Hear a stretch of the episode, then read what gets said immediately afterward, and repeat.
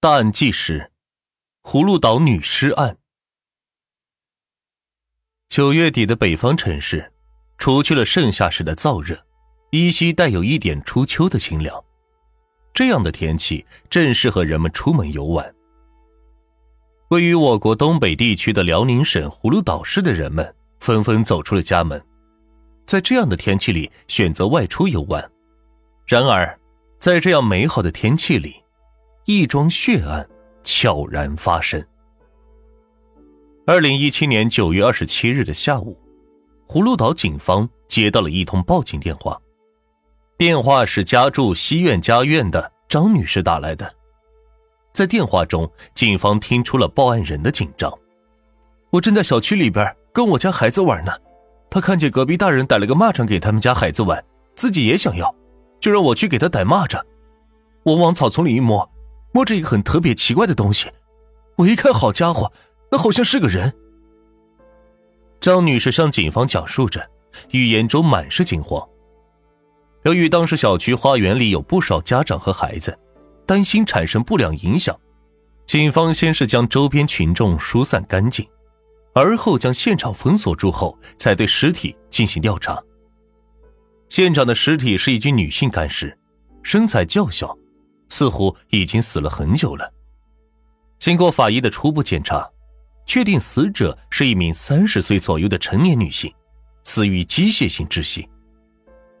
更让人起疑的是，死者的上衣完全被撩起，且身下的裤子也被退到了膝盖以下，基本可以判定死者生前经受过性侵。那么，这名女子的身份是什么？他又为何会沉尸小区草丛呢？根据现场情况来看，这里似乎是凶手的抛尸现场。不过，问题也正是出现在了这里。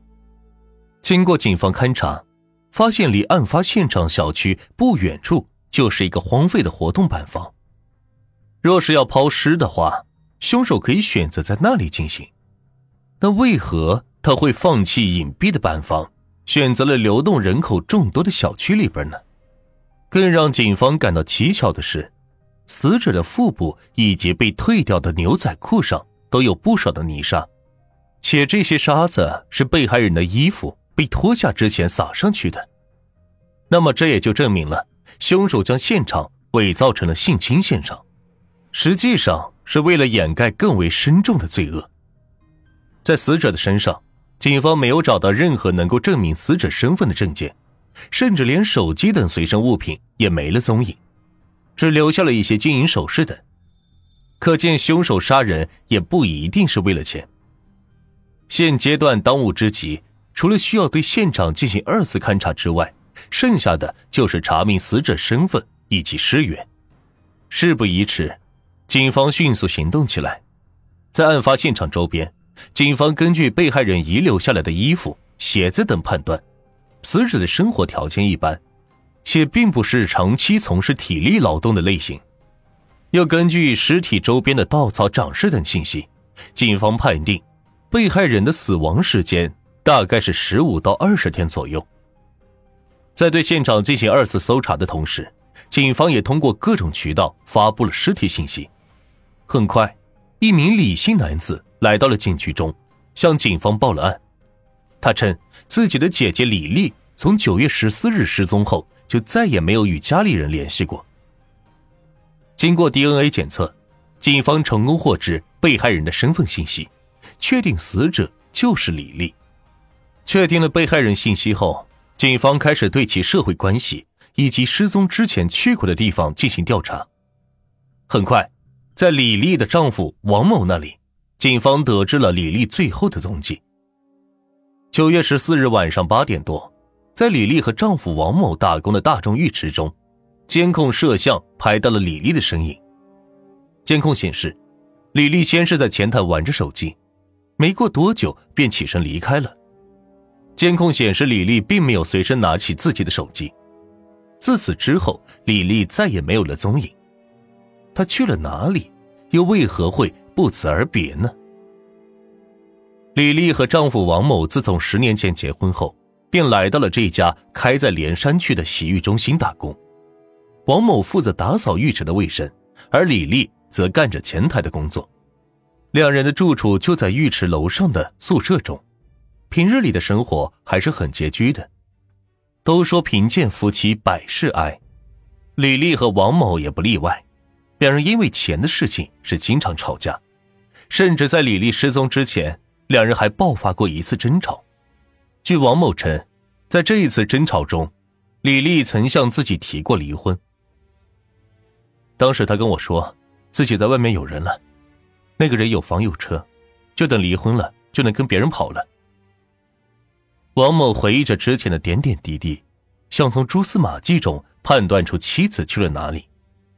不过他确实是喜欢在网上聊天，不知道是不是跟那些人跑了。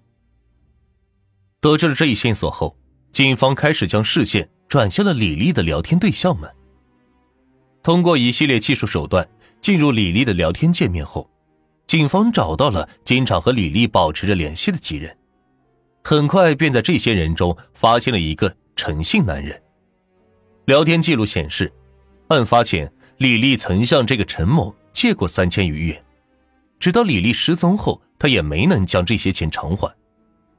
不仅如此，一直以来坐在监控室里的警方们也发现，在李丽离开浴室后，曾经上了一个个子十分高大的男人的车上。